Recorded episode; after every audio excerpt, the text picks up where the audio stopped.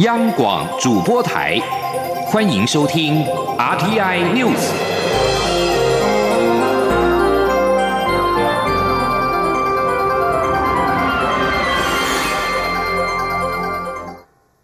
各位好，我是主播王玉伟，欢迎收听这节央广主播台提供给您的 RTI News。今天是二零一九年九月二十七号，新闻首先带您关注。美国国务院西半球事务副助卿欧莱利二十六号出席华府研讨会致辞时，赞许台湾从受援者成为外援者，并期许未来台美能够有更多合作。外交部拉美司长于大雷也参与这场研讨会。据了解，这是台美司长级官员首度在华府研讨会上一同公开发言。对于传出海地邦谊可能生变，于大雷坦言，中国确实在海地有社处，挑战也确实存在。特别在一连两个南太平洋邦交国转向之后，但是这并不表示海地的邦交出现问题。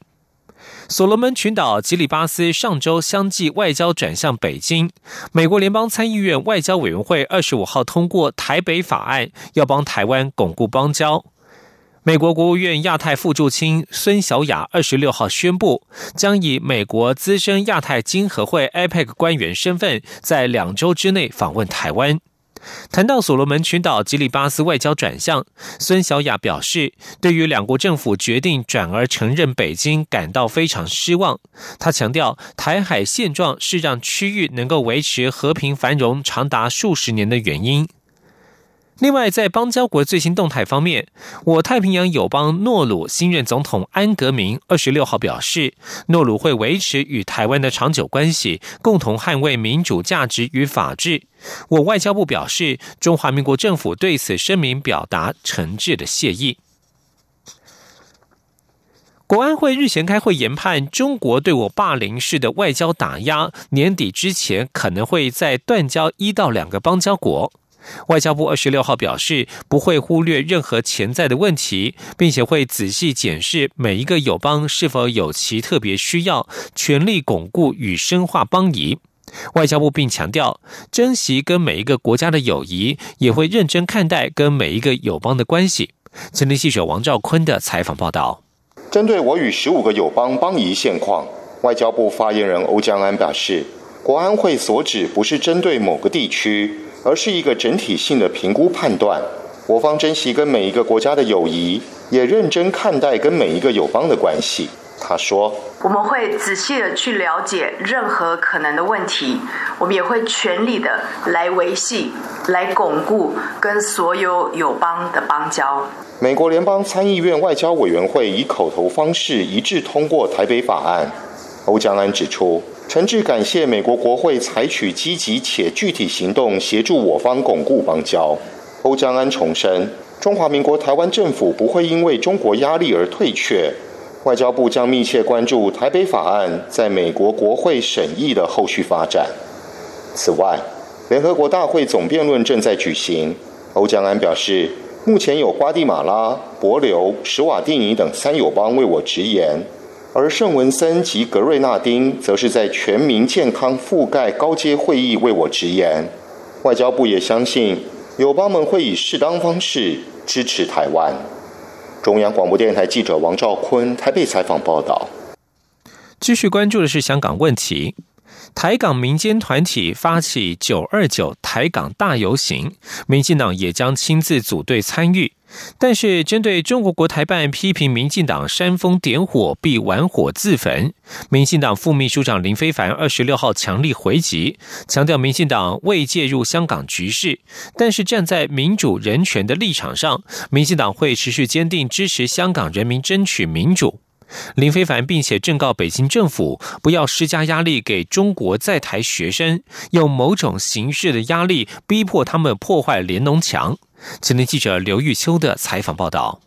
为声援香港反送中运动，台港民间团体发起“九二九台港大游行”，称港反集权游行活动。民进党主席卓荣泰将率党公职组队参加。游行主办单位之一的经济民主联合召集人戴中强与台湾青年民主协会代表吴义柔，二十六号亲送活动邀请函至民进党中央，并拜会民进党主席卓荣泰。会后，并与民进党秘书长罗文嘉、副秘书长林非凡共同举行记者会。而针对中中国国台办批评民进党无视香港和台湾民众的福祉，煽风点火、推波助澜，企图火中取票，必将玩火自焚。林非凡则在记者会上对北京政府表达强烈抗议。林非凡指出，北京一方面指责台湾，二方面把民进党当作介入香港情势的幕后黑手，但民进党已多次强调没有介入干预香港的局势，反而站在民主人权的立场上，会持续坚定支持。香港人民争取民主。呃，中国国台办的这个说说法，我们强烈的这个抗议跟呃再一次的表达，我们会对香港的这个人权跟民主发展。呃，持续的支持。民进党秘书长罗文嘉也说，美国近来通过香港人权的民主法案，明白表达支持香港民众争取自由，并谴责中共对香港自由人权的破坏。另外，也通过台北法案，明确表达支持台湾在国际社会应有的空间。当看到国际社会对台湾的支持时，台湾对香港的局势更不该晋升冷漠。他也呼吁北京当局要确切了解台湾民意。当你们每增加一分对香港公民的压迫，每增加一分对台湾国际活动空间的打压，只会更强化台湾社会对捍卫台湾民主以及真支持香港自由的决心和力量。我希望北京当局能够确切了解，这是来自于台台湾社会。普遍的声音。另外，针对文化大学连同墙遭破坏与港台学生爆发肢体冲突事件，林非凡表示，台湾是个自由民主、拥有言论自由的国家。他呼吁北京政府不要对在台的中国学生用某种形式压力，逼迫他们做出这样的事情。他更呼吁台湾的朋友站在民主人权的立场上，一同挺身关心香港局势。中广电台记者刘玉秋采访报道：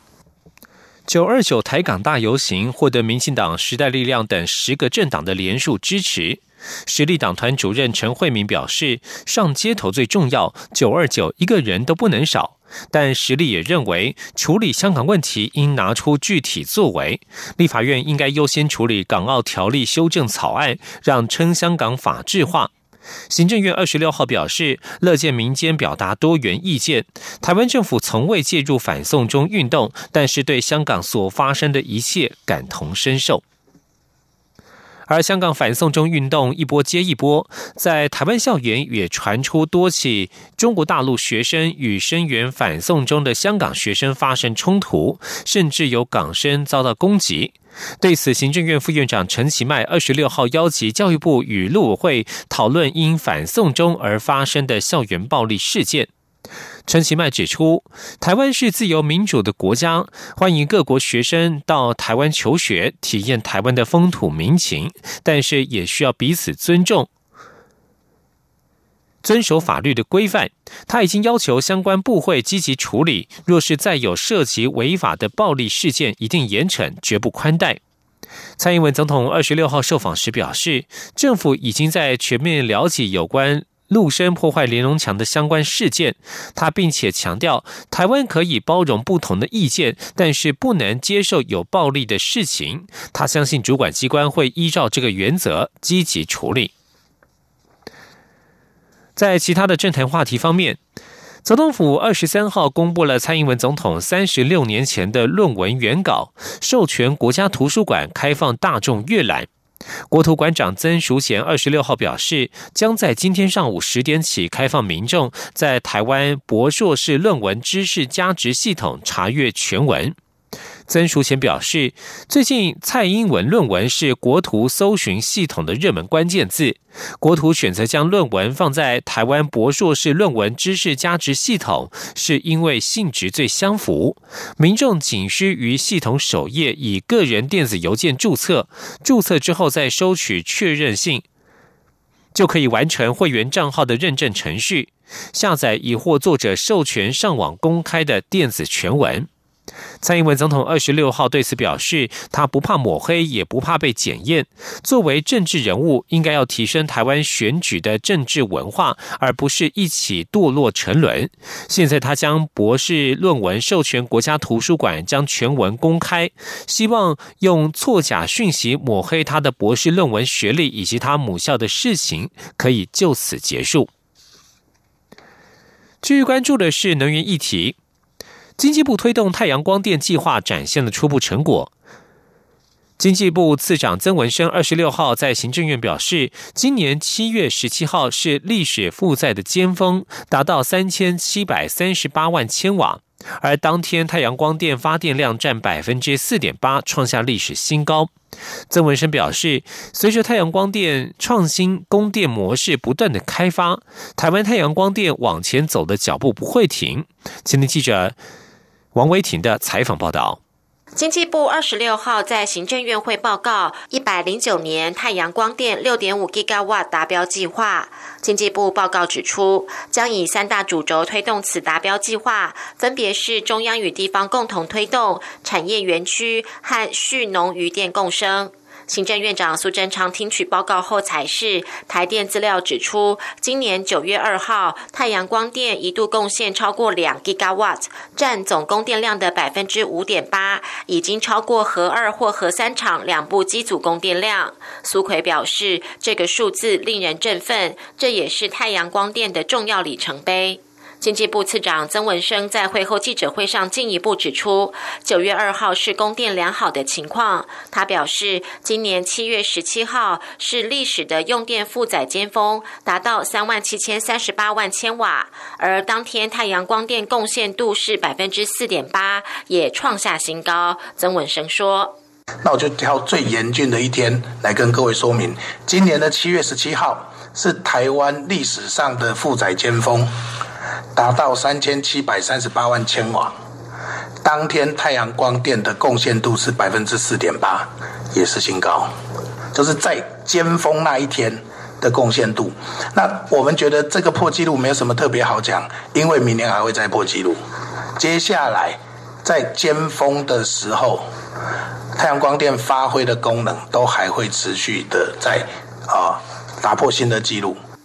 曾文生表示，经济部将太阳光电设置分为屋顶型和地面型，实际执行后发现，民众对屋顶型接受度高，包括工厂在内，相信屋顶型发展会快速达标。在产业园区推动太阳光电方面，曾文生表示，正在发展新的模式，比如说几个光电业者一起开发，建立商业、建筑和排除违建等供电模式。曾文生也表示，农地和养殖业者也正在和光电业者讨论如何确保土地所有人、开发商、养殖户的权益规范。只要能够透过契约和建立模式，就可以迅速在不同地点复制，开发速度就会加快。他并说，目前原住民部落也积极推动公民电厂，许多创新的供电模式正在开发中。政府太阳光电政策的脚步不会停。中央广播电台记者王威婷采访报道。继续要带您发现台湾的时尚创意。由文化部主办的台北时装时装周迈入第二年，文化部二十六号举行展前记者会，宣告二零一九台北时装周 SS Twenty 将在十月登场。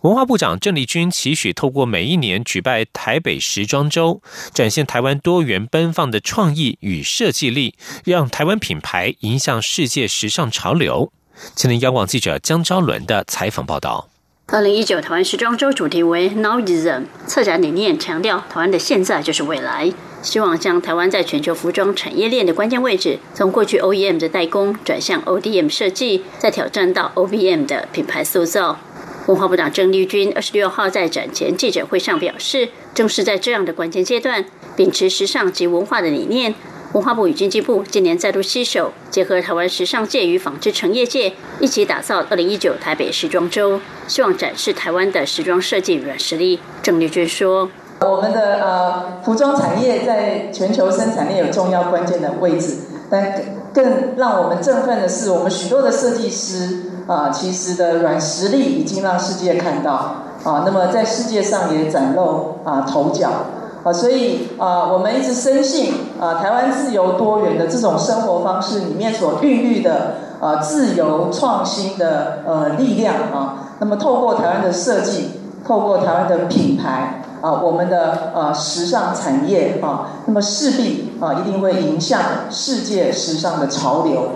第二届台北时装周从十月四号起到十三号，在台北世贸三馆与松叶文创园区登场，规模较第一届盛大。不止加入台北市政府、新北市政府、圆明会、教育部的力量，也串联台北纺织展、时装设计新人奖、新锐设计师时尚大秀。多达二十四场动态表演，汇聚国内顶尖设计品牌，呈现当代台湾时尚设计丰沛的创造力。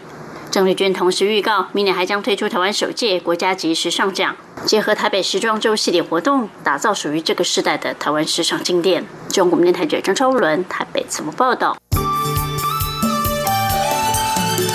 是阳光，像台湾之光穿透世界之窗；是阳光，像神鹰翅膀环绕地球飞翔。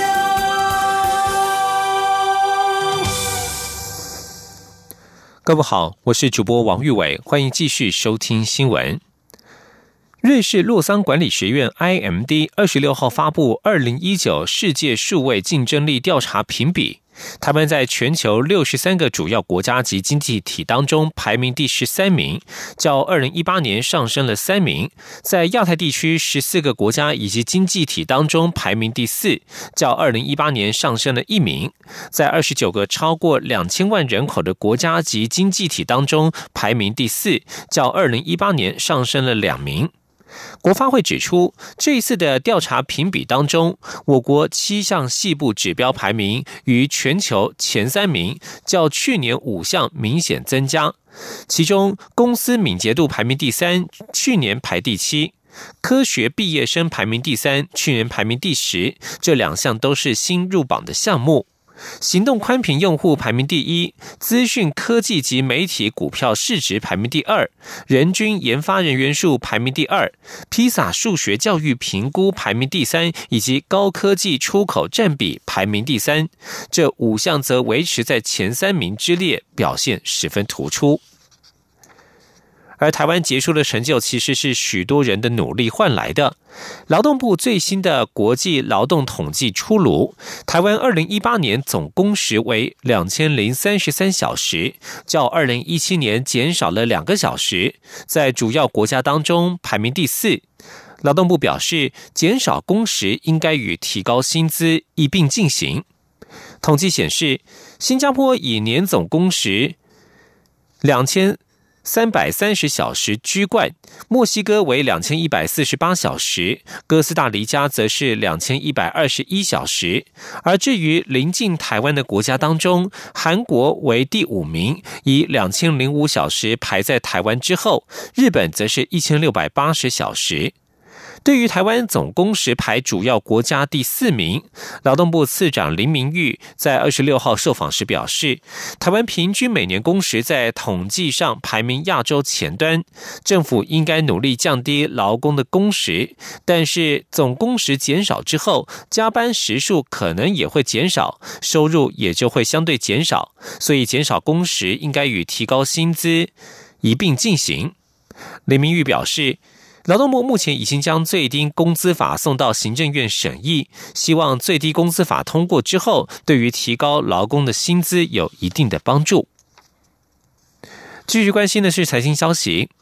美国总统川普二十五号在联合国向外国媒体表示，达成与中国的贸易战协议可能比人们想象的要更早发生。不过，外资银行花旗二十六号发布投资展望时指出，长期的美中贸易战已经让资本市场反应从异常。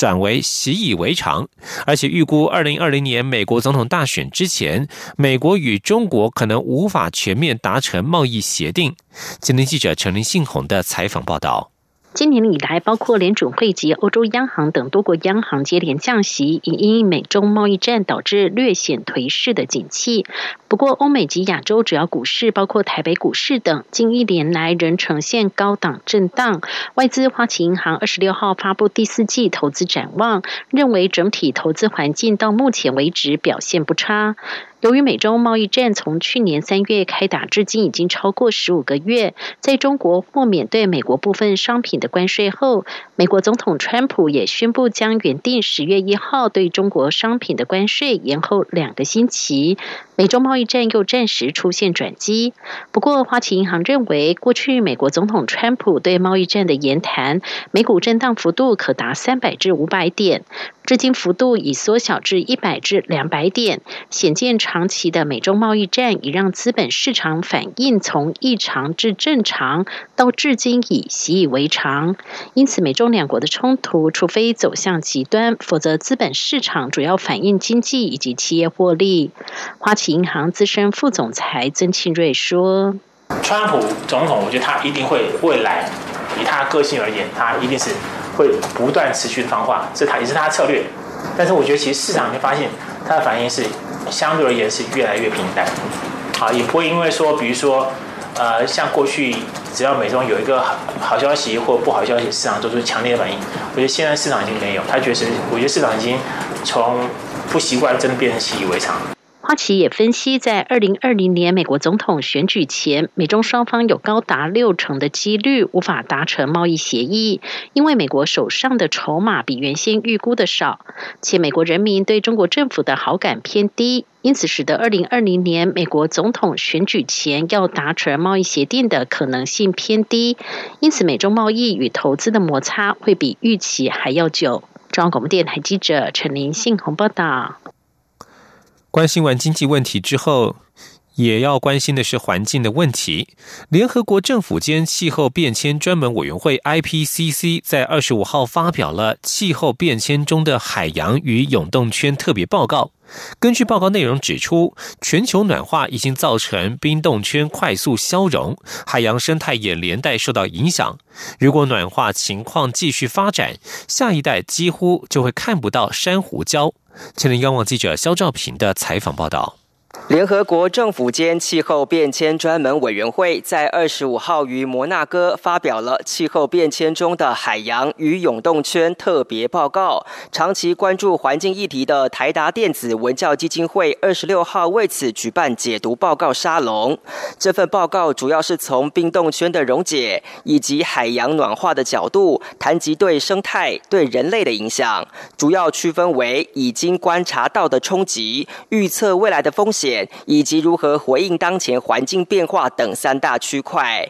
在已经观察到冲击的部分，全球升温造成永冻圈、冰层、冰河大量缩小跟流失。从一九六七年到二零一八年间，北极圈的冰雪共损失了两百五十万平方公里，直指海平面上升已经是不可逆的结果。不止冰雪融化，海洋也吸收了气候系统中多余的热量，这不仅造成海洋加剧酸化，也影响了表面洋流跟深层海流，进一步增加极端气候频率跟改变海洋生态。台达电子文教基金会执行长张扬前说：“所以你看到过去我们看到很多拉的比较长的，其实在世纪末现在看起来都有可能呃造成一个比较大规模的呃，比如说像珊瑚礁的一个消失，呃，它基本在一点五度 C 就会百分之七十到百分之九十，那两度 C 其实在本世纪就非常有机。”机会是可以碰到，所以几乎可以说，我们的下一代或我们的下下一代潜入海洋之后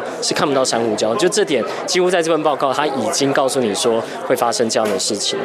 而在预测未来部分，报告认为，二零三一年到二零五零年，预估全球冰河体、永冻土、北极海冰都会持续消失，无可避免的会对气候、海洋、海岸、人类生活等各生态系统带来连锁反应式的灾害。而在回应行动方面，报告则建议世界应努力发展调试行动，透过保护、恢复生态跟减少污染，以及替代能源的使用。为地球争取永续发展的有利条件。中央广播电台记者肖兆平采访报道。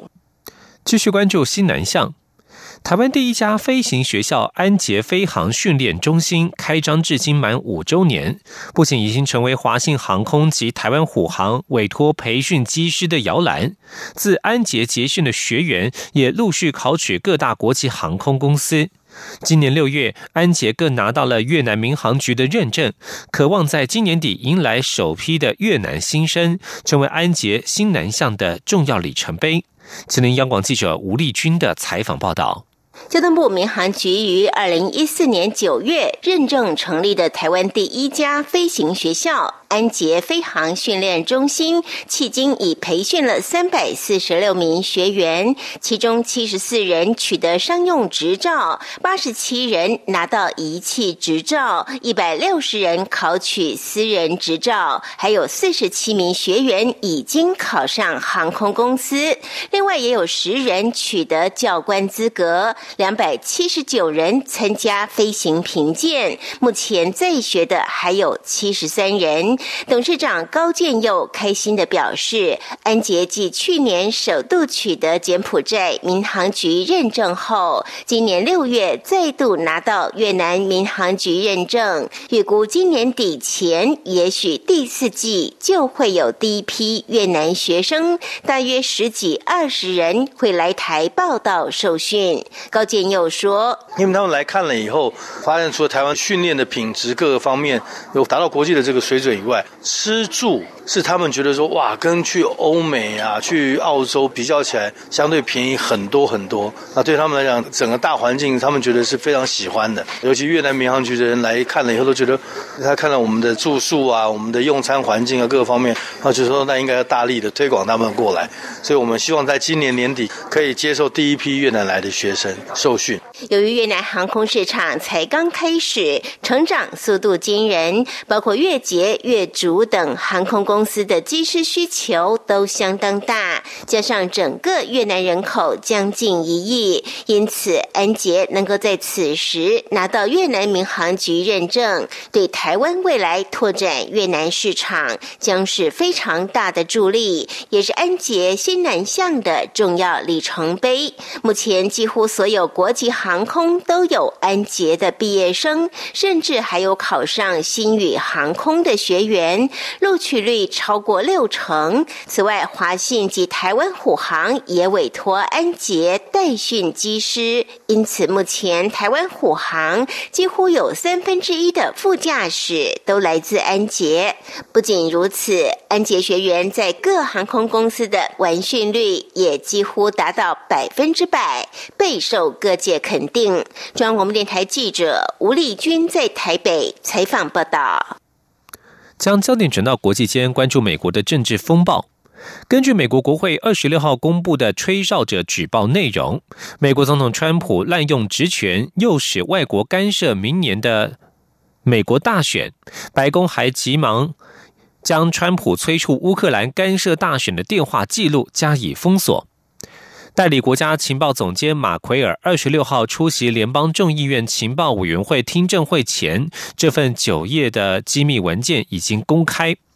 举报内容围绕在七月二十五号川普与乌克兰总统泽伦斯基的通话内容。